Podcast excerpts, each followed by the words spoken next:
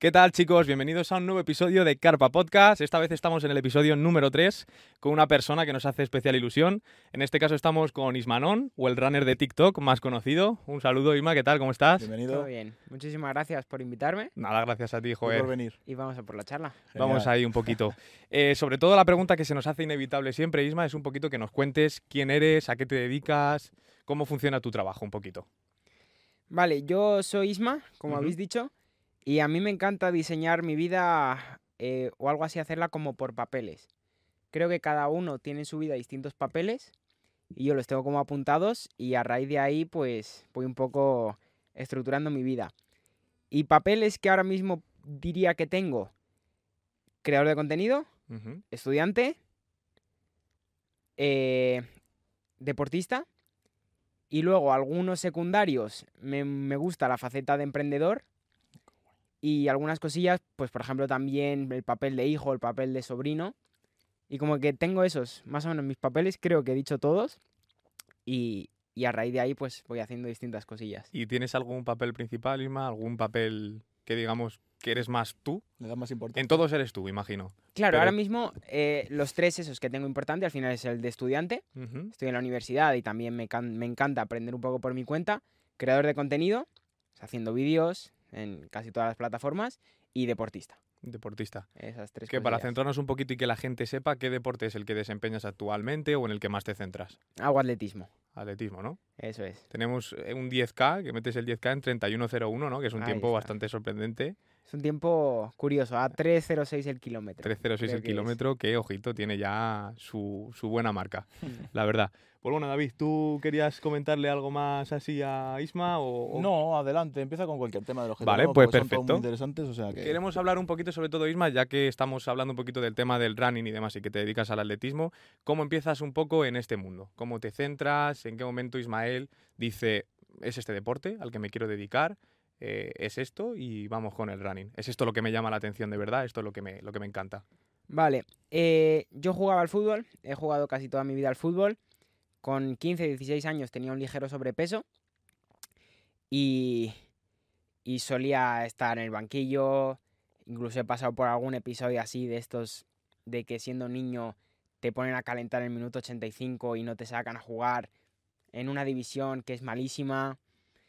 Y me gustaba, o no sé por qué, la parte del físico, cuando casi siempre se entrena al fútbol hay pues algún día de físico y ahí me gustaba apretarme y solía eh, pues destacar en esa parte, es verdad que la gran mayoría como que pasaban un poco de esa parte, pero yo ahí me gustaba. Empecé a correr con mi padre, yo creo que en parte para bajar peso sobre todo y le cogí el gustillo, vi que daba resultados en cuanto a la pérdida de peso y me puse, me puse, me puse, llegué a una carrera, competí por de chiripa y de repente quedé tercero en mi categoría. Y claro, yo ese día, pues eh, me gustó mucho la experiencia, pero en la vida pensé que iba a conseguir nada y cuando vi las listas vi que estaba el tercero, preguntando a mi padre, a la organización, pero este soy yo de verdad. y quedé tercero. Y justo dio la curiosidad que en clase, en una clase de educación física, hicimos un día el test de Cooper. ¿Sabéis lo sí, que, sí, sí. lo que es el test de Cooper. Y había un chico que como que nos picamos un poco, porque él también corría a ver quién gana, tal. No le conocía. Y acaba la carrera, acabamos el test de Cooper y le veo con la camiseta de esa carrera. Y le dije, oye, ¿fuiste a esa carrera, tal? ¿Y cómo quedaste? Yo intentando como, incluso un poquito de, de chulear, decir, oye, voy a decirle que he ganado y me dice, quedé segundo. Y luego vi las fotos y claro, era, estábamos los dos ahí en el podio. Y este chico iba a un club, David Morala se llama, tengo una amistad con él increíble, eh, le agradezco mucho porque yo creo que él me metió en este deporte. Me apunté a su club y de ahí hasta, hasta ahora. O sea que, y tú ya de pequeño ya estabas haciendo buenas marcas, entonces, imagino, ¿no? No, no, no, no, no. No era- Tardé, no tardé bastante. marcas, pero ya había potencial, al menos. Mm, empecé a mejorar rápido, pero es verdad que yo cuando empecé tardé bastante en bajar de 40 minutos en 10 kilómetros, que ya es una buena barrera. Esa barrera de los 40 minutos en 10 kilómetros es interesante, pero es una barrera que todo el mundo con entrenamiento creo que podría llegar. Por ejemplo, si me dices 33 minutos, lo dudo, porque Ya ahí la genética ya entra en, en juego. Pero 40 yo creo que todo el mundo podría. Y empecé, al final, empecé también con, con parte en sobrepeso y yo no empecé destacando ni mucho menos. ¿Lo de empezar a correr fue por intentar mejorar en el fútbol y ser titular o jugar más? ¿O fue por quiero bajar de peso simplemente? Yo creo que fue más enfocado a bajar de peso. A bajar de peso, ¿no? Eso es. Es que hay mucha gente, bueno, yo me incluyo de hecho, eh, todos al final empezamos en el fútbol, ¿no? Es el deporte rey y tal, mucha gente. Luego te desplazas a otro deporte y resulta que destacas. ¿Cómo, cómo te ves tú en ese sentido? Porque yo, por ejemplo, hacía fútbol también, me pasaba lo mismo que a ti, no jugaba una mierda, estaba en el banquillo todo el día y me cambiaba a balonmano sin haber jugado a balonmano en mi vida y, y empecé a destacar. Entonces, ¿cómo ves tú en ese, ese sentido de, joder, a lo mejor vamos todos al fútbol, que es lo más fácil, y podemos destacar en otro deporte y no lo sabemos? Claro, también es una cosa muy curiosa. Yo el fútbol lo amo. Y incluso a veces lo echo de menos. Bastante. Ir al vestuario con los amigos era la, la leche. El fútbol me encanta. Yo creo que es de mis mayores pasiones. Pero en psicología del deporte hay una teoría que dice que eh, se llama la teoría de las competencias, creo. Que es que si tú en algo te sientes competente, te da más motivación a hacerlo. ¿Qué pasa? Que a mí todavía me cuesta creer cómo me gusta dar vueltas a una pista. Y le meto vueltas, ¿eh? Y vueltas y vueltas. Pero ese plus de sentirte competente, de sentirte bueno, da una motivación muy grande. Yo entiendo que el running es un deporte difícil y que incluso aburrido para la población lo vea algo así. Pero es verdad que cuando sientes que puedes destacar, cuando vas a una carrera y consigues hacer un podio, pues es un subidón que espectacular. te da, ¿no? Imagino. Y, y te ves mejorando, ese sentimiento de que te ves competente en algo, wow, te da una motivación brutal. Y comparado con el fútbol es un deporte totalmente diferente, porque el fútbol es un, juego de equipo y eh, aquí corres tú solo y ya está, ¿no? Porque puedes tener un equipo, pero al final tú tienes que hacer tu marca y ya está. Claro, también eso me, me gustaba, porque lo que tú dices, corriendo dependes de ti mismo. Y yo soy una persona que me suelo poner nerviosa, y eso de tener los ojos en ti, de fallar un pase y que los compañeros te echen la culpa. En el fútbol, si la cagas, puedes recibir comentarios, y si corriendo la cagas, pues te vas a tu casa, aprendes y sigues. Y no, como esa parte negativa se reduce mucho. Y eso también, al empezar a correr, me, me gustaba bastante.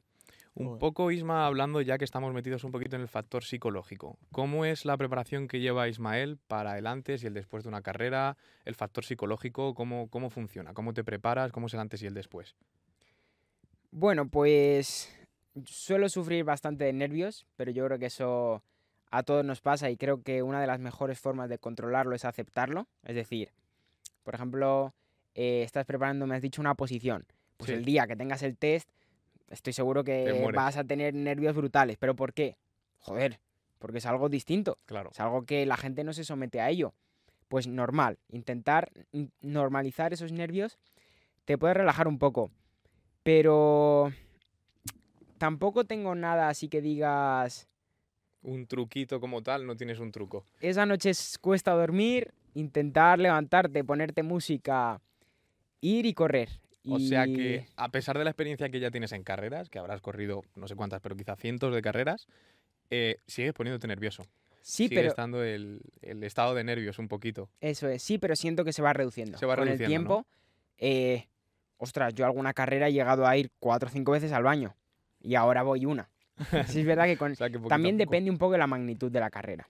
Pero es verdad que con la importante. experiencia se va, va mejorando. Claro, Claro. al final lo que has comentado, eh, te sales de tu zona de confort, te pones nervioso, pero al final, si estás haciendo tantas carreras, te vas metiendo otra vez en tu zona de confort y dices, bueno, esto lo hago al final, en vez de correr la pista, estoy corriendo en Ibiza, pues corro Claro, en Ibiza y ya Claro, está. yo creo que es, es. es complejo, ¿no? Porque salir de la zona de confort es algo que no estamos acostumbrados. Eh, como podría ser, por ejemplo, algo como esto, ¿no? Tratamos con un desconocido y estamos aquí hablando como si fuésemos colegas y luego tenemos una buena relación y sales de esa zona de confort y te pones un poco nervioso, ¿no? El conocer o el tener que hacer una carrera importante o que mentalmente para ti es un objetivo y, y ponerte fuera de esa zona de confort te hace tener un estado de nervios o de ansiedad, pero también es muy agradable a su vez, es muy de agradecer Sí. Que, que yo me he quedado bastante con el gesto que has hecho de tocar madera, que tú eres muy agradecido por lo que he visto, y es muy de agradecer el salir de esa zona de confort porque yo creo que te da muchas experiencias, te ayuda mucho al estado de nervios, a gestionar todo, a las relaciones, al aspecto social. Entonces, pues sí, muy buena gestión. Y para después de la carrera, ¿tienes alguna especie de ritual, algo en lo que piensas, algo que sueles hacer, comer? ¿Qué, qué haces? Pues no mucho y me apetece empezar a cambiarlo un poco porque como que le doy muy poco mérito a, a los éxitos o algo así o a conseguir cosas. Es decir, igual acabo una carrera y ya estoy pensando en el siguiente entrenamiento, como que Joder. siento que no, no disfruto mucho o no como eh, felicito los éxitos, por así decirlo. Eso, hace poco he estado con Ibi- en Ibiza. No he hecho marca personal, pero la experiencia ha sido wow. Pues he ido a correr con uno de mis ídolos que veía hace dos años. Pero es como que automáticamente ya saltas como a lo siguiente. Eh, sí hago alguna cosilla. Esos días sueles, sueles llegar fino de previamente haber regulado más la alimentación. Pues segura, suelo pesarme ese día. Además ese día ha sido duro. Si la báscula sale un número bajo, pues ese día comes, pues Comes. lo que sea. Pizza, hamburguesa y lo disfrutas. Y si sale mal, pues intentas ver en qué has fallado y no darle muchas vueltas. Mm, hay miles de carreras y hay muchos años para correr. Ver en qué has fallado y al día siguiente a seguir. Joder, pero tienes un competitivo muy grande, ¿no? Porque si ya haces una carrera y ya estás pensando en el siguiente día, joder, estás ahí. Claro, al final el- el atletismo es, es un sitio donde siempre hay carreras y siempre hay para marcas. Marcas tienes en todas las distancias, pues siempre puedes ir a por otras, siempre hay campeonatos. Es verdad que igual he sido un poco exagerado, ¿no? Si es verdad que, que algo lo que- celebro, algo lo celebro. Claro, eso es. No, No, es auto... habla bien de ti, que estés pensando en la siguiente para querer seguir mejorando y tal. O sea, es, es positivo. Claro, pero o sea, no es automáticamente de acabar la carrera y ya estoy en el siguiente entreno. Pues eh, al día siguiente, cuando ya estoy metido en el entreno, igual ya sí, pero esa tarde, ese día, pues además, quieras que no, grabas el vídeo, lo editas el blog, lo subes, vas recordando Claro. y algo sí que se... Vale, antes de entrar un poquito en redes sociales, has tocado el tema de la comida. El cambio del fútbol al atletismo, ya cuando te pusiste un poquito más en serio y tal, ¿qué cambios de hábito, de alimentación, de estados mentales has tenido en, en ese proceso, digamos? Vale, yo siempre he comido más o menos de forma saludable. Antes, cuando tenía un ligero sobrepeso, eh, lo que pasa era que me pasaba con dulces, con fritos, con bebidas. A partir de cuando empecé a cambiar eh, mi cuerpo, llevo 3, 4, 5 años tratando de comer saludable. Y es verdad que cuando ahora estoy metido en el, atletismo, eh, al final hay mucha ciencia por detrás y, por ejemplo, depende del entrenamiento que vayas a hacer, vas a utilizar una fuente de energía u otra. Por ejemplo, si tú tienes una competición, vas a tirar de hidratos de carbono. Pues los días previos o las comidas previas, metes más pasta, más arroz, más patata. Un día que va a ser fácil, utilizas más grasas. Pues igual el día de antes tomas aguacate, tomas como una comida más que no es necesario priorizar los hidratos. Simplemente como saludable intento priorizar lo que al día siguiente o en el entreno siguiente me va a dar energía. Es muy importante, imagino, ¿no? La alimentación y demás en, en- en este deporte, bueno, y en casi todos los deportes es primordial. Sí, yo creo que tampoco hay que exagerarse, es decir, no hay que, o yo por, si quieres hilar fino igual sí, pero no es necesario medir todo, saber las cantidades exactas. Yo creo que con comer saludable y tener alguna idea, ¿vale? Pero tampoco vale todo el día comer fritos, Sí, todo el día todo el comer... día guarreando un es, poco. eso es. Eh, muy bien, Isma. Yo te iba a comentar porque veo que eres un chaval que tiene bastante constancia en este deporte, por lo que tú has dicho. Estás bastante automatizado también, eh, que a veces el, el- el premiarte poco o el estar tan automatizado puede ser incluso un factor que, que traiga un poco de, de consecuencias. Y yo quería decirte que cómo ves tú esto de la constancia, sobre todo en ti y luego en el resto de la gente. O sea, cómo todos podemos llegar a saber que la constancia es determinante, es algo súper importante, que con constancia casi que se puede lograr casi todo, vamos a decir, todo no, pero casi todo. ¿Y por qué la gente lo sabe tanto y luego la gente no lo cumple? Wow. Una pregunta, ¿eh? Te lanzamos la piedra. Eh, queremos todo ya. Vivimos en una sociedad en la que queremos todo ya. Y, y yo también es algo que estoy intentando aprender. Y por ejemplo, ahora nos paramos aquí. 21, 21 años tenéis los dos, ¿verdad? 21, eso es. Y yo 20. Ahora mismo nos echamos una siesta de 5 años, te levantas y ¿qué va a pasar? ¿Realmente? ¿Pasa algo que digas, me ha cambiado la vida totalmente? No, Te levantas con 26 años. Ujú. y tienes 10, 20, 30, 40 años por delante. Queremos todo ya y los resultados rápidos no aparecen o todo lo rápido, ya sea dinero, ya sea éxito, yo lo veo algo peligroso. Y, y entiendo que la gente, eh, pues eso, vivimos en ese querer todo ya y como igual no se suele conseguir o no suele ser óptimo, la gente rápido abandona. Yo intentar a la gente decir eso, que relativice, de decir, ¿cuántas cosas puedes hacer en tres años? Es que la vida te puede cambiar. Muchísimas. Sí, sí, Yo miro dos cantidad. años atrás y la vida me ha cambiado, pero, pero ha dado un giro increíble. Y han sido dos años. ¿Que cuántos dos periodos de dos años voy a tener más en mi vida? Muchísimos, 20. Muchísimos, claro. muchísimos.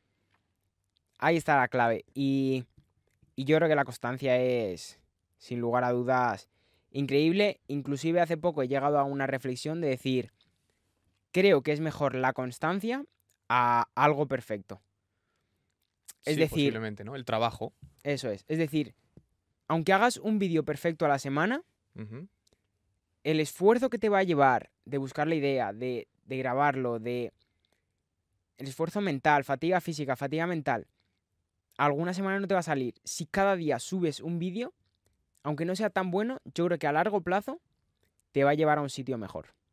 Y quizá te hace seguir y no romper con esa cadena de constancia, ¿no? También. Un poco. Que es continuar entras con en el... ru- Entras en rutina al final. No la rompes. Que el romper rutina muchas veces la Tres gente se pone... Que si rompes de rutina tres días ya es como que... mm, Sí. te cuesta ¿Y mucho tú cuál dirías, por ejemplo, Isma, que es el factor para entrar en rutina? Porque, por ejemplo, dicen mucho, eh, voy a dejar de fumar. Y en cuanto estás 14 días dejando de fumar, eh, ya se te va el mono. O voy a comer bien. Y en cuanto estás un par de semanas comiendo bien, es como que ya puedes estabilizarte mucho más tus niveles de dopamina y de todo para poder seguir cumpliendo con la dieta. ¿Cuánto crees que te puede costar a ti eso o cuánto crees que es un poco el nivel medio? Claro. Es muy difícil, ¿eh? Si os soy sincero, yo ahora me hago muchas preguntas de esas porque, porque parece fácil y la mente humana estaría guay estudiarla, porque lo veo muy, muy complejo. Por ejemplo, lo que habéis dicho de fumar. Yo, mi madre fuma y pues alguna vez lo he hablado con ella y tal, y yo lo veo fácil porque no fumo. Pero yo ahora, por ejemplo, eh, muchas veces tengo pensamientos negativos o temas mentales, lo paso mal. Y, y me eh, intento repetir siempre, joder, es que lo tengo todo. Pero aún así vuelve. Lo, por, o por ese, este ejemplo quiero decir que lo veo muy difícil. ¿Y qué diría yo? Hay una frase que me encanta que es, lo que haces hoy va a ser más fácil hacerlo mañana. Si en verano sales de clase, bueno, o sales con los amigos y comes un helado, al día siguiente va a ser mucho más fácil que te tomes un helado. Si hoy lees 5 minutos, mañana va a ser mucho más fácil que leas 5 minutos. Y yo esto lo he vivido con pequeños detalles de un día eh, llego a casa después de comer y me tomo un café, me tomo un café. Y al día siguiente el cuerpo como que te lo pide. Y o tienes control o eso se pone como hábito Sí. y todos tus días tu café. Esa idea me encanta. Y la otra es intentar desenfocarte. Que es difícil, pero, pero yo creo que, que es ¿Qué- clave. ¿En qué sentido? ¿Desenfocarte en qué sentido? ¿Me has puesto algún ejemplo de fumar y otros? Eh, te había dicho de la alimentación, por ejemplo. Vale, que por qué la gente no lo mantiene, ¿no? Exacto. Pues yo creo que es come tu comida, pero desenfócate. Es decir, come lo que tengas en el plato y ponte a ver la serie y céntrate en la serie. Y cuando acabes de comer, seguro que te va a venir el pensamiento de, ostras, me he quedado con hambre, ostras, me comería un postre. Es muy difícil, pero intentar quitar ese pensamiento y no darle foco a ese pensamiento. Y acabar y... Otra cosa. ¿Qué voy a hacer esta tarde? O ponerte eh, a hacer cualquier otra cosa. Yo creo que a veces a mí me pasa muchísimo trasladado a la pista de atletismo que, que es que es muy buen consejo, porque el desenfocarse, aunque estés enfocado en ese mismo momento, eh, es súper importante. Porque poner tanto el foco en algo a veces que sí que te hace despistarte de tu objetivo o, o irte un poco por, por las ramas. Y quizá el desenfoque pues sí que pueda ser muy buen consejo, ¿no? Para decir simplemente poner piloto automático y seguir haciéndolo y ya está. ¿no? Es un poquito el, el continuar y ya está, un poco por automático. Claro, lo que os comento, es algo que, que no, es no es fácil de hacer porque todo el mundo lo haría, pero, pero yo eso creo que donde haces énfasis es, es lo que se hace grande. Y también, mm, bueno, yo es que metáforas y comparaciones me, me encanta. Dinosla, La de- tú. La de la bola de nieve, Sí. os la sabéis. Pues, por ejemplo, un día quieres o tienes intención de ir a correr. Primer pensamiento, "Uf, miras el tiempo, uff, hoy hace frío. La bola crece. Segundo pensamiento, uff, además he desayunado ahora, tengo que esperar a hacer la digestión. Tercer pensamiento, uy, es que tengo que estudiar. Cuarto, además estoy un poco cansado, no sales. Ahora, si consigues, que es duro, y hay que tener fuerza de voluntad y hay que, hay que tener huevos para hacerlo. Pero si después del primer pensamiento de frío piensas, ostras, hace frío, pues mira, así entro en calor. Al Pero siguiente el pensamiento, lado positivo. al siguiente pensamiento, ostras, me he pegado este desayuno, vamos a quemarlo. Y lo voy a quemar y después voy a comer mejor. Al siguiente, Buah, mira qué zapatillas y te vistes bien y dices, mira qué pintas tengo de corredor, más chulo. Acaba saliendo. Acaba saliendo, sí. A veces es buscar un poquito el lado positivo, ¿no? Ahí Claro, estás. Siempre buscamos el lado negativo de las cosas. Igual que te hacen un cumplido y luego te dicen, está muy sitio el, chul- el sitio está muy chulo, pero el sofá es muy incómodo. Y dices, joder, el puto sofá, tío. Solo te centras en lo malo. Al final, en las críticas, nos pasa eso a, to- a todas las personas, yo creo. También. Pero Isma, este me parece muy buen consejo, pero dándole un toque de realidad, y tú que lo sabes bien. Eh, cuando realmente no estás bien y no se puede ver esa parte positiva, ¿qué consejo es el que tú le darías a tu yo de antes, a tu yo de ahora y a las personas que nos estén viendo? ¿Qué consejo? ¿Es ese momento real en el que de verdad no estés en una buena etapa o no puedas ver esa parte positiva? Porque realmente sucede muchas veces. Porque Hmm. puede ser muy motivacional o muy bonito el decir, ah, sí, pues encuentro esta parte positiva porque, vea, pues a lo mejor entro en calor, venga, y bajo el desayuno y me veo con muy pinta de runner o con muy pinta de gym, lo que sea. Pero en esos momentos de bajón, ¿qué es lo que tú haces o lo que tú harías? Eh, claro, más o menos en, en un momento determinado, podemos decir, ¿no? Sí, en un momento determinado o que, bajón. tengas, o que tengas una etapa determinada, un momento real, es lo que yo quiero como plasmar, un momento real en el que tú puedas decir, pues hoy no estoy bien, hoy ya a lo mejor no es por el día, no tengo ninguna excusa, pero, pero un momento real, un momento de realidad, de no ser tan motivador todo. ¿Qué es lo que tú haces? Vale. ¿Cómo lo plasmas?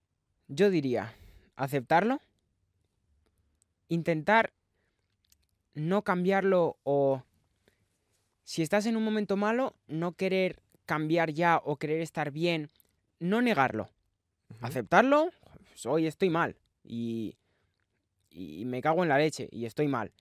Y coger la mochila y tirar, tío. Y, y también hay una metáfora, llámalo con una, compáralo con una cuesta o con una tormenta. Hay una cuesta, tira. Acepta que estás mal y no intentes cambiarlo y tira con la cuesta. ¿Y qué pasa? Que yo aquí barajo tres opciones, ¿vale? Y me vais a perdonar por la última, pero yo creo que también es muy interesante decirla por si hay alguien que de verdad pueda pasarlo mal para, para ayudarle. Una, tío, sube la cuesta y verás que arriba va a haber un llano. O va a llegar un momento en el que va a ir cuesta abajo. Dos, la cuesta no para, pero tú te vas a hacer. Vas a sacar unas piernas y eso, que al principio costaba, luego te va a parecer como si es llano y te vas a hacer a la cuesta. Y tres, que no aguantes con la cuesta. Si no aguantas, pide ayuda. Sea amigo, sea. Igual me estoy yendo muy profundo, ¿vale? Y No, no, no, no, me encanta, solo me el encanta. caso de no, de gusta, salir un día a correr. Pero la vida en general, eh, hay momentos en los que no es fácil y ayuda de amigos, de familiares, de terapia psicológica Sí, sí, para... que, que vamos a por la cuesta, que va a allanar o si no te vas a hacer fuerte, pero si llega un momento en el que crees que no puedes con esa cuesta, pide ayuda. Pide ayuda. Que no Es está mal pedir ayuda. es- consejo, en realidad. Es muy importante. Sí, me parece muy buena reflexión. Muy buena, la verdad que sí. Y la tercera parte, aunque pueda parecer quizá como lo que has dicho tú, ¿no? La parte que no nos iba a gustar tanto o tal, realmente es un consejo muy importante. Eh, es un consejo que no te hace parecer más débil. O sea, realmente Mm. también es, es importantísimo el tener el apoyo de los demás, de tu familia, de tus amigos, de tu pareja o el caso que sea. Es es súper importante.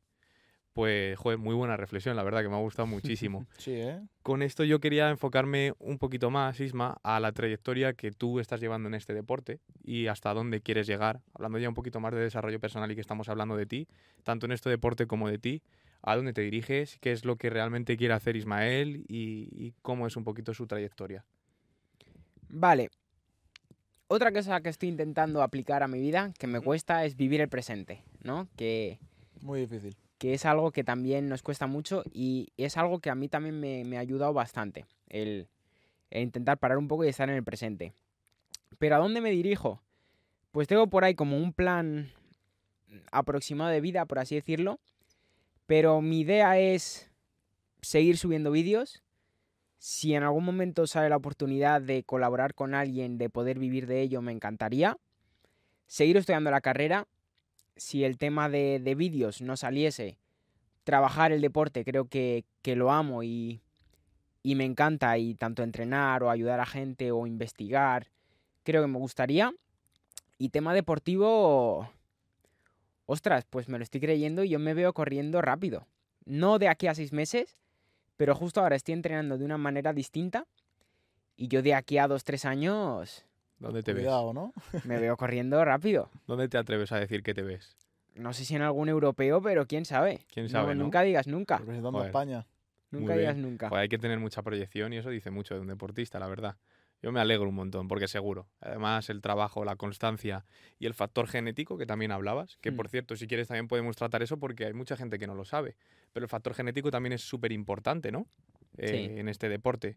¿Qué es, ¿Qué es lo que tiene, aunque me estoy desviando un poco del tema, me he ido un poco, pero qué es lo que hay que tener en cuenta de ese factor genético? ¿Qué diferencia puede haber entre tú y yo? Vale, hay un valor que tenemos todos, que es el consumo máximo de oxígeno. Es la cantidad de oxígeno que podemos absorber, transportar y utilizar. El oxígeno lo utilizamos para generar energía, principalmente. El consumo máximo de oxígeno se llama V2 max. ¿Qué es el V2 max? El motor del coche. Ya está. Un Audi no va a tener el mismo motor, bueno, un ¿cómo es? Un Twingo no va a tener el mismo motor que un Que un Ferrari, ¿no? que un Ferrari. Sí, Ferrari. Vale, pues este factor, el V2 Max, la putada es que está muy condicionado genéticamente. Dicen que en torno al 70-75% está condicionado genéticamente. Joder. ¿Qué pasa? Que un deportista de élite, corredor, Eliud Kipchoge, ¿le conocéis? Sí, que ese es el más tocho maratoniano más importante Eso que hay es. ahora mismo, ¿no? El campeón por excelencia. Claro. Pues ponte que tendrá, no lo sé bien, ¿eh? pero ponte que pueda tener 87-88. Ujú. Igual una persona, una población promedio que no sea deportista y tal, igual tiene 55. Con Hasta eso hay que nacer. Hmm. ¿Qué pasa? Que, por ejemplo, si la diferencia es de 88 a 78, con entrenamiento y tal se podría ver. Pero si tú naces con 50 y los élite tienen 88, el margen de mejora es eso, es aproximado del 25%. Por lo que se puede correr, como os he comentado antes, de la barrera de los 40, por ejemplo, con entrenamiento yo creo que cualquiera, cualquier persona podría llegar, pero sí que hay, en deportes de resistencia hay un poco un límite Genético. genético. Y eso no hay manera de mejorarlo de ninguna manera. No, Hay una barrera que ya es genético y, Y- genético. ¿Es traspasable a tus hijos, por ejemplo? ¿Tú tienes buena genética en ese sentido? Entiendo que tu hijo tiene más probabilidades de tener buena también. claro, eso es. Yo, por ejemplo, también eh, parte de mi padre es, es árabe, Es marroquí y, y no lo sé, ¿eh? porque mi padre no ha corrido nunca, pero yo presupongo un poco que igual la genética también Tiene un parte de ahí, porque ahí en Marruecos hay, hay ha habido muchos muy buenos corredores. Hay, hay muchísimos corredores, ¿verdad? Etiopía también, esos eh, claro. lugares. La verdad que África sí. hay muchísimos, muy buenos además. Eh, ¿Cuál era el tema que estábamos tocando antes? Que a mí se me ha ido. Estamos hablando un poco de... Sí, es que se me va por la Sí, rama ¿eh? muchísimo. ¿eh? Eh, estamos hablando un poquito de la trayectoria y que Ismael había dicho también que quería seguir con el tema redes o con el deporte eso, quizá eso. Quería preguntarte qué estudias para saberlo más que nada. y- Ciencias del deporte. Ciencias del deporte, muy, muy con lo tuyo, ¿no? Y luego, eh, el tema de redes y tal, eh, ¿por qué empezaste? ¿Por qué o sea, un día te pusiste a correr para bajar de peso y tal, ¿y por qué un día dij- dijiste, venga, voy a grabar vídeos de lo que voy a hacer? Vale, yo creo que durante toda mi vida he sido muy creativo de esto de hacer gameplays con el ordenador, de subir vídeos, de incluso creatividad ya también, dibujos, grafitis, grafitis en, en papel. No, nunca, nunca he hecho en pared, nunca he hecho un, en pared. Eh, figuras, puzzles. Y mi época de vídeos como que también la tuve. ¿Qué pasa? Que, que subías esos y ¿quién te veían? Mm, 10 amigos y dos de tu clase que era para ponerte comentarios malos. Subí un vídeo a TikTok cuando apareció, bueno, no sé si justo fue cuando apareció, cuando empezaba a estar en boca de todos, de mi cambio físico justo, 113.000 visitas, recuerdo justo hasta las visitas. Yo me quedé, Joder, Claro. un número... Sí, me Importante. Me, han visto los vídeos de YouTube 10 personas. ¿Cómo 113.000? ¿En, en qué momento? Fue un sentimiento muy bueno. Además, la gente creo que me quiere mucho y, y, a- hombre, al- algún comentario negativo siempre ha habido. Pero casi siempre recibo buenas, buenos comentarios. Me gustó. Tengo un amigo que se llama Miguel Non, que es bastante más grande que yo.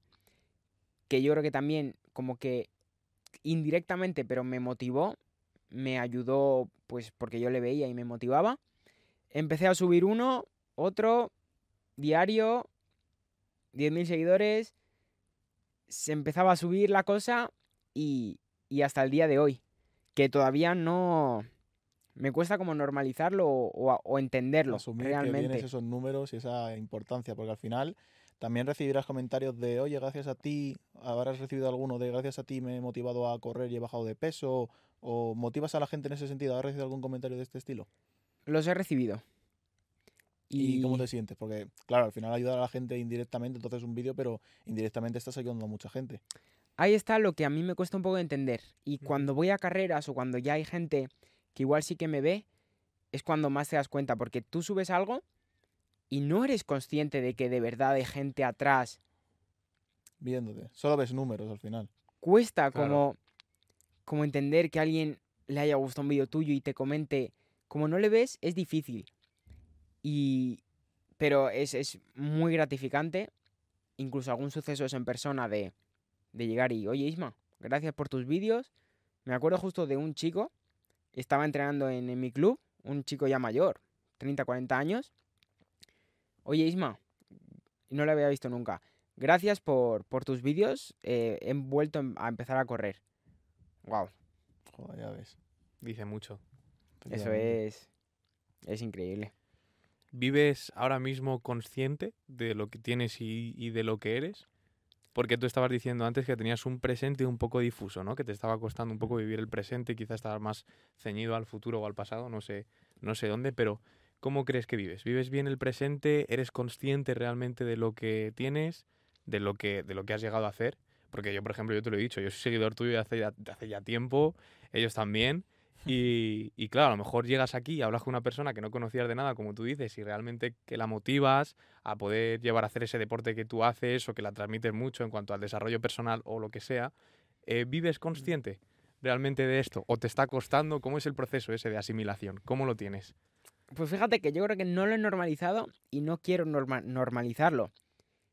Que me envíen zapatillas. Yo te prometo que cada paquete de zapatillas que me llegan, No te como, lo crees. como un niño, de decir, yo estar aquí, de- ¿por qué estoy aquí? Y lo agradezco. El otro día estuve en un evento con Nike. Lo vi. Escuchadme, no se me fue la sonrisa de la cara, lo prometo, ¿eh? Y los otros chicos, pues obviamente también agradeciendo y tal, pero les veía como que fuese su día a día. Que estaban más acostumbrados. Igual sí. Y, y, y es algo que no sé si, si voy a asimilar. Incluso yo también, hay, como que no me lo acabo de creer. Porque, por ejemplo, hay como promos que hago que ahora estoy intentando ser un poco más profesional, pero o colaboraciones. Yo en casi todas las colaboraciones acabo con una historia para motivar a la gente o agradeciendo. Como que no me centro tanto en la colaboración, sino que también es como agradecer y decir, oye, ¿por qué estoy aquí? O, fijaos que si, eso, si os esforzáis, os pueden pasar estas cosas. Y, y es muy chulo, es muy chulo. Joder, pero que no lo que no lo normalices es muy bueno porque al final mm, es lo que hemos hablado antes de la zona de confort y tal. Y encima si lo disfrutas, no, en vez de ponerte nervioso, estás contento. Al final, en vez de meterlo en tu rutina, es algo que haces de vez en cuando. O incluso si lo haces más adelante muchas veces, si lo disfrutas muchísimo, pues, es- pues al final, si pudieses vivir de eso, que ahora te preguntaré, y te lo pasas tan bien, pues oye, genial, ¿no? Claro, totalmente. Y, y creo que el toque humano es, Es lo mismo que iba a es decir. esencial. Tienes un toque muy humano y eso hace que llegues mucho a las personas. Eso está fenomenal, la verdad, el toque humano. Claro, y El- ir, el agradecer a, a todas las personas. O sea, lo, lo de Nike, o sea, es que no, no tengo ni, ni puta idea cómo ha pasado, en qué momento Claro, me planto ahí eh, en el- un es una de Nike. empresa al final enorme. el suplente del fútbol eh, está haciendo algo así. A todo el mundo, ¿eh? A in- a incluso unas chicas que estaban serigrafiando las camisetas. Gracias, preguntándoles qué hacen, qué tal trabajan allí. A, a un entrenador, a los Joder, otros. eso habla muy bien de ti, tío. Y, y me encanta hacer eso. Y bueno, ya que has entrado en el tema marcas y tal, eh, ¿tú ahora mismo vives o solo tienes eh, algunas campañas que te pagan o te envían producto? El tema de, de la monetización con tu trabajo, ¿cómo, ¿cómo lo llevas en ese sentido? O las carreras mismamente, si, si alguna tiene en algún sí, premio económico. Claro. No, eh, no puedo vivir de ello. Están empezando a haber ingresos. Es verdad que voy por mi cuenta. Igual en alguna agencia o algo así, pues llegarían más colaboraciones y igual daría para vivir de ello, pero como a día de hoy, afortunadamente no necesito el dinero, me gusta que me lleguen los correos a mí, me gusta cómo gestionarlo, hablar con la gente, mm, ver una cosa, ver la otra. Y pues fuentes de ingreso o algo así, eh, anuncios en. TikTok y en Yu- y en YouTube, pero bueno, que eso... El caso, ¿no? Claro, como Bueno, Como pero- poquita cosa, no te da para... para dos cenas al mes, dos, tres cenas. Bueno, bueno, algo es. ¿Y las marcas? Comisiones de Top for Running y de Procis que, que la gente compra y, y es, está bastante bien. La verdad es que no me... Pensé que la, no la, la gente no compraría tanto y parte de esas comisiones pues me las pasan a mí. Y luego alguna colaboración así... Con alguna marca. Claro, o- eso es. ¿Y qué te suelen enviar producto y dinero o cómo va el tema? Si quieres contarlo, ¿eh? no, no es obligatorio, obviamente. Claro. Pues hay un poco de todo. Eh, a veces. Sí. eh, a hay, de veces, todo, hay de todo. a Hay de veces todo, es claro. No hace falta que productos entres en y tú haces vídeos o a veces es solo hacer vídeos y te dan Sí. dinero. También depende de, pues una app, eh, pues no te van a dar, ¿qué te pueden dar? Pues Claro, haces vídeos no a cambio de dar, dinero, claro. pero material o otras cosillas así. Descuentos, sí, imagino. Guay. Y en el tema del deporte, a lo mejor ahora es muy difícil y tal, porque bueno, al final, ¿cuánto llevas compitiendo? ¿O más en serio, digamos? Eh, dos años y Dos años, a lo tres mejor es poco meses, para- algo así. Para como ser un competidor e intentar vivir de ello, ¿no? Pero en un futuro tú te ves, o quieres intentar al menos llegar a vivir del atletismo y, y, bueno, pues lo que hemos hablado antes, si se puede llegar a un europeo o incluso a ser olímpico con España. Creo que sería muy difícil. Sí. Muy, muy difícil. Te ves muy, muy, lo ves muy lejos. Porque, lo dicho, nunca digas nunca. He empezado bastante tarde a correr, que al final hay gente, pues de mi edad. Este fin de creo es el Campeonato de España en mi categoría. Mm, no me atrevo a poner todo el brazo en el fuego, pero un dedo sí de que el 95% de gente que lleva ahí igual lleva corriendo 10 años, que no sé dónde puedo estar yo en 10 años, pero es verdad que, que si me lo quisiese plantear, pues debería estar mañana, este fin de en el Campeonato de España, compitiendo, intentando entrar por ahí. Y yo, por ejemplo, todavía no destaco en mi categoría ni en, ni en otras partes. Pero, pero me lo estoy, este año me lo estoy creyendo y creo que podría tener proyección. Pero, por ejemplo, ser olímpico no, no lo ves. ¿no? no lo vería. Y lo del europeo lo he dicho un poco también por, por tener como objetivos altos. Bueno, oye, queda grabado. Ojalá, Ya lo ojalá te aquí traigamos aquí con una medalla de oro, ¿te imaginas? Y, Sería increíble. y quién sabe, pero vincularlo a mi vida creo que sí me, me No encantaría. te quieres separar de, de ello. al Claro, y creo que eh, rendir mola porque se ve desde dentro algo que... Como que yo creo que ese es un poco mi toque de decir, grabo contenido sobre running, pero creo que tengo un puntito de rendimiento que es interesante. Y igual pruebas en pista, igual si me clasifico a algún campeonato de España, por ejemplo, pruebas en ruta, hay gente muy buena que graba muy buen contenido, que graba. Pero ahí, a un campeonato de España, creo que no hay nadie.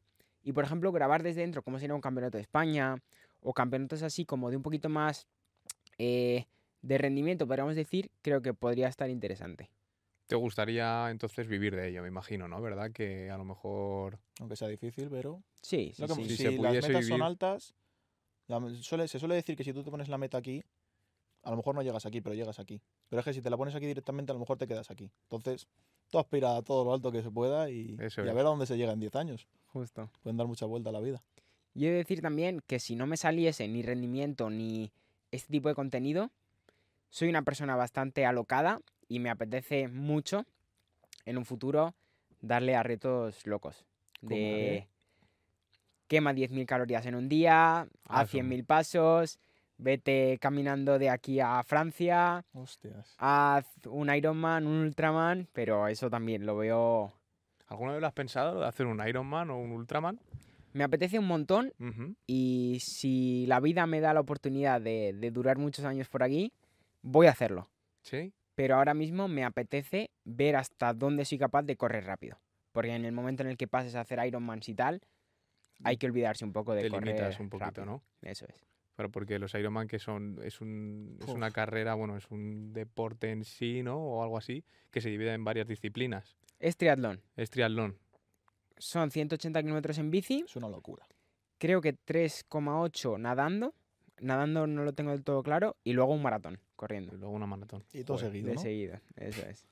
Claro, entonces a lo mejor morir. para tus límites de ahora sí que te limita un poquito más. Claro. Puede ser. Y bueno, Isma, yo algo que te quería preguntar así un poquito personal es, ¿cuál crees que ha sido tu mejor momento? Eh, ¿Crees que estás ahora mismo en la cúspide, que te queda, yo sé o imagino que tú pensarás que todavía te queda muchísimo por mejorar y por tener buenísimos momentos, pero hasta el día de hoy, ¿cuál ha sido tu mejor momento? Como persona, como deportista y como todo lo que eres, mejor momento en sí, en el que digas, estoy, estoy en mi prime, estoy a tope con todo. Hmm. ¿Cuál es tu mejor momento? ¿En qué momento? ¿En el que empiezas en el deporte, ahora mismo? ¿En el que a lo mejor eh, llegas a más gente en las redes? ¿Hoy? ¿Cuándo? Claro, mi prime te diría que es ahora mismo. es tu prime, ¿no? Sí. Pero tengo muchas cosas que arreglar y mejorar. Y, y ojalá con el tiempo vayan arreglándose. Porque estos dos años han sido un crecimiento brutal. Yo lo que os comento, no, No te lo no me cabe en mi cabeza lo que estoy haciendo. Creo y confío en mí de que puedo dar bastante más. O puedo hacer cosas muy chulas. Y, y de veras que lo pienso, de vivir de ello, de, de ayudar a gente. Pero intentar controlando un poco más o, o arreglando cosillas que no me lo han hecho pasar bien. Y es que el proceso no... Es bonito y tengo puntos de máxima felicidad. Pero eh, la parte psicológica Hay que se ha hecho y se está haciendo dura. En redes estás hablando que te ha costado un poquito en, en esa parte. No, temas de ansiedad, de, de cosillas. A lo mejor por el tema de disciplina en tengo que subir un vídeo todos los días o temas de ese estilo. Yo lo achaco a que tengo un rasgo un poco perfeccionista, bueno, un poco, bastante, y, y me he cargado de muchas obligaciones y he querido hacerlo todo muy rápido. De, de todo. De que es como que han sido dos años frenéticos, de, de un ritmo, pues eso. Ahora en el Erasmus, que, que ha sido una etapa bonita, pero, pero igual, creo que ha sido los, he pasado los peores días de mi vida. Me puse con redes y he llegado a estar un mes subiendo tres vídeos diarios. Hostia. Y eso, súmale entrenos, súmale que, que suelo pasar muchas horas solo y como que me cuesta hablar o con mi familia vivo con mi madre, también como que el cambio desde segundo de bachillerato, que yo creo que fue donde empezó todo, pues fue pasar de estar seis horas en el instituto con amigos, riendo, jeje, jaja, come, vete a entrenar a un club de gente de tu edad, jeje, jaja, a corta, eh, entrena por la mañana, búscate la vida para entrenar un club que entrene por la mañana, entreno con gente que es majísima, que me quieren un montón y que tengo amigos, pero 30, 40, 50 años que puedes hablar con ellos, pero no es ese humor, que yo creo que el humor y las risas también es terapéutico. Come en casa solo, vete a la universidad donde no he hecho como tal un grupo o pues para nada es como fue en segundo bachillerato. Y ha sido como muchas obligaciones, un poco perfeccionista y el estar muchas horas un poco solo. Así que estas últimas dos semanas han sido maravillosas de, de- de tener un poco una tranquilidad de eso mental y de estar en el momento de Ibiza, de Barcelona, de... Estuve también en, en- en Segovia y de olvidarme un poco de, de los males, han sido increíbles y me apetece mucho intentar trabajarlo o buscar una manera de que sea un poco así más tiempo. Porque también soy partidario de que un poco de estrés, un poco de ansiedad es hasta bueno. Mm. Porque te ayuda y te, te hace hacer las cosas. Pero un poco en exceso hace que haya días que aunque estés consiguiendo cosas muy chulas, Se hagan difíciles un poquito cuesta arriba, ¿no? eso es. Yo quería enlazarlo, enlazarlo un poquito, Isma, con, con esto que estabas hablando, con si has perdido realmente o crees que has llegado a perder eh, muchos momentos en tu vida, como por ejemplo podías estar diciendo con amigos, eh, con familia o cosas así, el llevar el atletismo en este caso o incluso las redes eh, a tal nivel, a ese nivel. ¿Crees que has podido perder muchos momentos o que has perdido lo que podría ser una vida más de chico joven que sale de fiesta, que se dedica a hacer tal? y si realmente estás contento con ese proceso que, que estás llevando. Vale, yo creo que el sacrificio es otro valor clave. Y si quieres conseguir algo, hay que sacrificar cosas. Hay que sacrificar el comer comer mal fuera, tienes que sacrificarlo. Hay que sacrificar a veces el alcohol, a veces las fiestas, pero yo es que no lo he sacrificado, lo he prohibido. Y, y yo creo que, que sí que me puedo arrepentir de... Creo que con el tiempo lo voy controlando. El otro día subí una historia diciendo eso, motivando a la gente, diciendo que, oye, mirar lo que con esfuerzo lo que se puede conseguir, pero creo que la obsesión y la perfección no es sana. No llegan a ser buenas. Porque como tú has comentado, yo ha habido muchas veces, lo he dicho, ahora estoy intentando controlarlo. Pero locuras de, de no salir ningún día, de llegar 10 minutos más tarde a casa de lo que debía y frustrarme, de Ostras. en el Erasmus he salido algún día, pero muy poco, muy, muy poco. Que, que ahora incluso de la vuelta del Erasmus, yo creo que también cuando tocas fondo o cuando estás mal, incluso puedes sacar lo positivo o creces, casi que hasta me he obligado ahora aquí a Madrid a darme el sábado libre. De cero vídeos, cero obsesiones con el entrenamiento, salir y incluso salir de fiesta. Muy bien. Pero también ahí está un poco el equilibrio y un poquito el sacrificio. Es decir, yo antes no salía nunca de fiesta, oye, pues sal, disfrútalo, pero tampoco es necesario que te quedes hasta las 8 y borracho. Claro, yo, por no ejemplo, beber nunca he bebido y no creo que beba porque tampoco me atrae muchísimo y me gusta rendir. Pero, ostras, puedes salir un sábado hasta las 3, bailar, que a mí bailar me encanta y me lo paso guay, y, y no va a pasar nada. Y te vas a salir un poco, vas a tener un respiro para la semana que viene darle otra vez. Buena reflexión también, la verdad que sí, que es verdad que a veces nos descentramos un poquito de lo que realmente hay que disfrutar en la vida, simplemente por el hecho de ser competentes, y hay que hacer eso que tú decías antes, que hay que difuminar un poco, ¿no? Hay que buscar el equilibrio eh, entre la profesionalidad y, y Ismael de verdad, ¿no? Encontrar un poco a esa persona, esa persona que disfruta, que vive y que, bueno, un equilibrio en sí. Al final los que llegan a tus ídolos, digamos, hay muchos que dicen, eh, he llegado aquí, que es donde tú quieres llegar, pero una vez he llegado aquí no he sido lo más feliz, he sido mucho más feliz en el, en el trayecto. Así que el trayecto al final hay que disfrutarlo porque correr y tal lo disfrutas, pero salir de fiesta o hacer cosas que a lo mejor no es, pues eso, si tú estás obsesionado con correr, correr, dices, no, me tengo que acostar a las 8 de la noche todos los días, levantarme a las 8 para salir a correr, comer esto, comer lo otro, no, también hay un poquito de que no va a pasar nada porque un día a la semana, una vez al mes, hagas una cosa totalmente diferente y, y la disfrutes porque te gusta también, no tienes que estar ahí todos los días, venga, esto, esto, esto y no salgo de ahí, porque entonces no somos unos robots al final. Vivimos en un mundo muy rápido y, Sí. Y muy intoxicado, me atrevería a decir, de, no sé, vídeos. Hay vídeos que, que yo incluso los veo peligrosos. Porque, tío, ¿Cómo que? la vida es muy básica. Y yo me lo estoy intentando decir para autoconvencerme y empezar a relajar un poco. Pero ¿qué te hace falta para vivir? Comida, Comer, comida, dormir, Nutrición, relación y reproducción. tener una casa. vitales.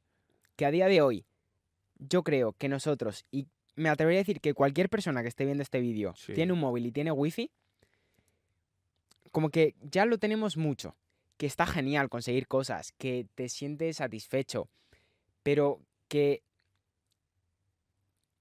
ni tanto ni tampoco.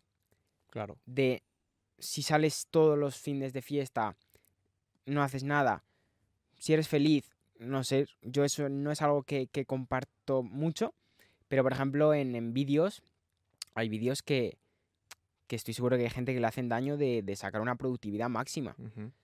Hay vídeos extremos, tío, de sacrifica todo, piérdete por un mes. Uf, si igual a alguien les motiva, pero, pero hay mensajes que, No son reales, ¿no?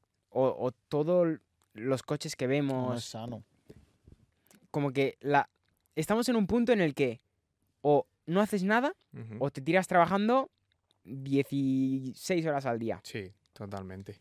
Vivimos en un mundo muy tóxico y esa es otra de las cosas que te quería decir, que era que yo creo que hay mucha facilidad de segregar dopamina eh, en la gente y que por eso a lo mejor eh, no practica sus hábitos tan naturales.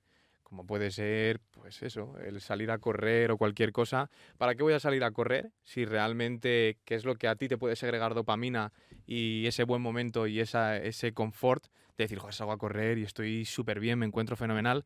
Si ahora mismo la gente tiene la facilidad de coger, tirarse en el sofá, ponerse cuatro vídeos de TikTok, un vídeo en YouTube, eso ya les segrega la dopamina, tienen sus niveles estándar, están bien y ya está. Y ya está, viven así, con, con ese sedentarismo, con, con esa vida tan, tan plana y tan intoxicada a su vez, porque es que nos, nos están haciendo intoxicarnos un poco, ¿no? Eh, yo creo que sería un poco así. Sí, Quizá sí. que las redes o la facilidad de ver todas esas cosas de una vida realmente que es tan básica nos están haciendo el acomplejarnos con todo, el meternos en, en historias que realmente no, no son así, no es de la naturaleza del ser humano. Por eso lo que hablábamos antes, que ese toque humano es importantísimo. Es importantísimo para mí el poder tratar con una persona que tenga ese toque humano, que sea tan cercana, yo creo que es lo mejor que hay. Y sí que es verdad que cuando disfrutamos de esos momentos, yo creo que se nota muchísimo.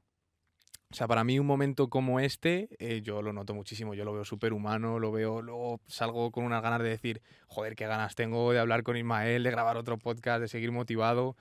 En cambio, pues es eso. eh, si seguimos eh, con las redes en el sofá, no sé qué, tirados, pues estamos un Mm. poco como, bien, eh, estoy bien, estoy siempre ahí en mi monotonía y no sé qué, pero no, no tiene ese toque humano, no tiene eso que, Es lo que que hablábamos, realmente... es lo que hablábamos tú y yo el otro día, que es mucho más fácil sentarte en el sofá y mirar un vídeo Ujú. que decir, venga, voy a salir a correr, que ya te supone un esfuerzo de, joder, tengo que ir a correr, que, que o no me gusta, o no quiero, o no me apetece, es cansado, es mucho más fácil sentarte en el sofá y lo miras.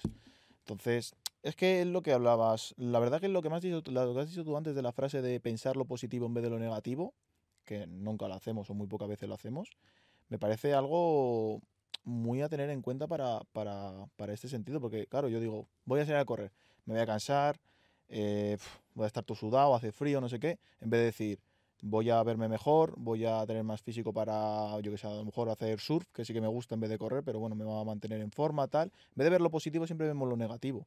Y con el TikTok y tal, pues al final es, venga, ¿me gusta el vídeo? No, pues lo quito, pues pongo otro y al final yo creo que es un poco lo de la Hmm. dopamina, como funcionamos por, ¿cómo se llaman? Neurotransmisiones, no, en plan, lo que segregamos, la dopamina, ¿qué es? La dopamina es... Hormona. pillado, ¿no? Unas Eh, hormonas, Eso, ¿no? las hormonas. hormonas. Como funcionas po- por, hormonas, que es lo que tú dices. Todo es muy básico. Al final el cerebro es eh, una hormona felicidad, una hormona tristeza, una hormona eh, llanto. O sea, no hay... Si es que somos más básicos que, que nada. Totalmente.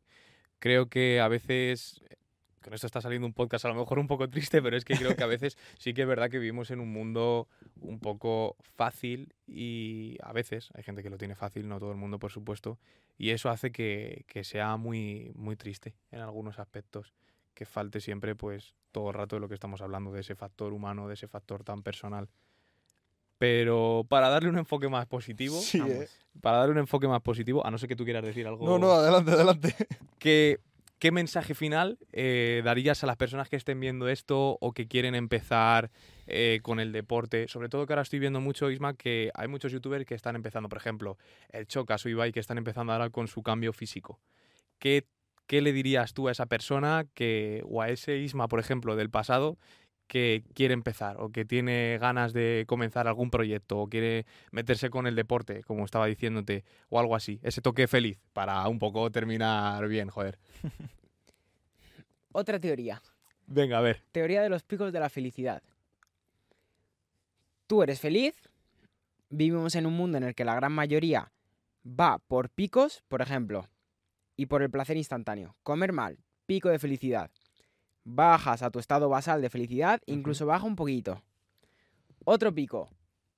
Eh, salgo de fiesta y me emborracho. Pico de felicidad. Ese día estás genial. Al día siguiente tu felicidad está basal, incluso baja un poquito.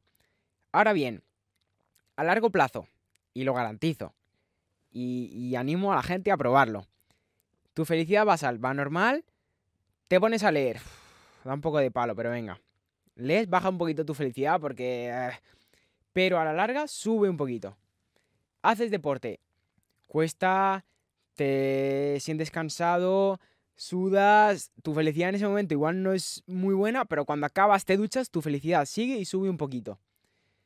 A largo plazo, haciendo cosas que te desarrollen personalmente, vas a ser más feliz que todo el rato en el TikTok, todo el rato, y entender esa idea me parece muy potente. Y si consigues hacer ese hábito, puede que llegue un momento en el que esas cosas que parece que te bajarán la felicidad, como puede ser leer, eh, montarte tu proyecto, entrenar, te acaban generando más felicidad. Y ese momento de vida es, es muy bonito y animaría a la gente a entrenar, a hacer sus proyectos, a hacer sus cosas por satisfacción personal y porque cuando llegas a ese punto la vida cambia, cambia bastante. Qué bueno. O sea, en vez de tener un pico, decir, soy súper feliz, un momento es subirla progresivamente, lento, lento, lento, pero que al final el pico, a lo mejor no es el pico total, pero si hay un pico alto y luego a lo mejor tienes un pico más fin, pero no baja hasta abajo, vuelve a nivelarse en un punto medio, ¿no? A eso te refieres. Eso es. Joder, muy interesante, sí, sí, ¿eh? Pero ¿Qué pero hay? Sal de fiesta algún día. Ah. No, no te pases, pero sal algún día. Pero el equilibrio, el equilibrio. extra. Eh, 10 minutos al día estate en TikTok, pero tampoco... Sí, no hay que, no hay que sobrepasarse. está. Mírate un es. vídeo de Ismanón, por ejemplo, de TikTok, síguele. Pues sí. Pues genial, chicos. Yo no sé si tienes alguna pregunta más. No tengo más nada. decir. Por mí, si quieres contar alguna otra reflexión, porque me parecen increíbles. Y Algo parece más. que las tienes ahí apuntadas, porque yo me sé alguna, en plan, la bola de nieve, pero nunca me acuerdo. O sea, yo las tengo ahí olvidadas y cuando alguien dice, ¿te conoces? Sí, pero cuéntamela tú, mejor. ¿Te sabes alguna o se te viene a la mente alguna más? Ah, sí, ¿Alguna alguna, más? alguna reflexión para finalizar el podcast. Vamos a intentar finalizarlo ya arriba, En en, lo el, en alto, el en lo pico. alto. en Ya el estamos pico, arriba, En los siete picos, eso es lo que hablábamos. Algo que, que tú te apliques al día a día, un poco. Agradecer. Agradecer, ¿no? Agradece, tío. Eh, la vida es maravillosa. Joder, Fran cuesta, ¿eh? Tú, tú te despiertas y, y te has despertado. Exacto. Y tú comes y, y puedes comer. Tú vas a trabajar y puedes trabajar. Tú vas a estudiar y puedes estudiar. Mm. Eh, No valoramos nunca lo que tenemos, siempre queremos lo de al lado. El de al lado tiene un coche, yo tengo una moto, quiero el coche. Y el que está aquí al lado que va andando quiere mi moto. Al final siempre. Y el que tiene, y el que puede ir andando tiene a un lado que va en silla de ruedas. Y el que va en silla de ruedas tiene uno que está en la cama. O sea, al final siempre buscamos compararnos con alguien superior y nunca con alguien inferior. Eso es. Así que. Yo otro punto muy interesante en mi vida fue de en, la, en el instituto levantarme, acostarme tarde, ¿vale? También para que la gente vea un poco el tema este que hablado de la felicidad. Acostarme tarde viendo TikToks porque parecía que me daba, me daba felicidad. Me levantaba durmiendo poco, uf, los ojos, desayunas sin saber qué comes. En ese caso mi madre me llevaba al instituto. Entraba al instituto las primeras dos horas puf, fatal. Llegó un punto, no sé por qué. Me levanté y ahora me levanto. Llevo igual tres años levantándome con ¿Dónde están las gatas? Me levanto todos los días perreando. Todos. Tampoco me marcó el baile increíble, pero todos y ya empiezo el día A un puntito más. Duermes bien. Te levantas y desayunas. Me acuerdo que iba al instituto andando, con mis cascos poniendo música. Llegaba a la primera clase cantando, feliz, riendo, y la primera clase era increíble. Que, que, que hay que agradecer, que, que vamos, que, que la vida es, es muy bonita, Y es única, es única. Y no sabemos cuánto tiempo vamos a estar aquí. exactamente. Así que A vivir Y a disfrutar. eso es. y agradecer. Pues bueno, Ismael, muchísimas gracias por haber venido al podcast de hoy. Estoy contentísimo de lo que ha salido, un podcast sí, muy, muy profundo, ¿eh? reflexivo, que yo pensaba que podíamos enfocarnos a lo mejor demasiado en el deporte y realmente es uno de los temas que tú también tratas, el desarrollo personal. Eh, un podcast chulísimo, la verdad que estoy contentísimo. Lo que tú decías de agradecer, muy agradecidos contigo, Ismael, de que puedas estar aquí con nosotros. Eh, muchísimas gracias por darnos estos ratitos tan buenos. Y bueno, pues nada, eh, nos toca despedirnos ya. Sí. ¿Quieres decir algo más, Ismael, para despedir? ¿Me dejáis hacer una promo pequeña? Sí, Adelante, claro, por supuesto, la cámara es tuya. Lo que tú quieras.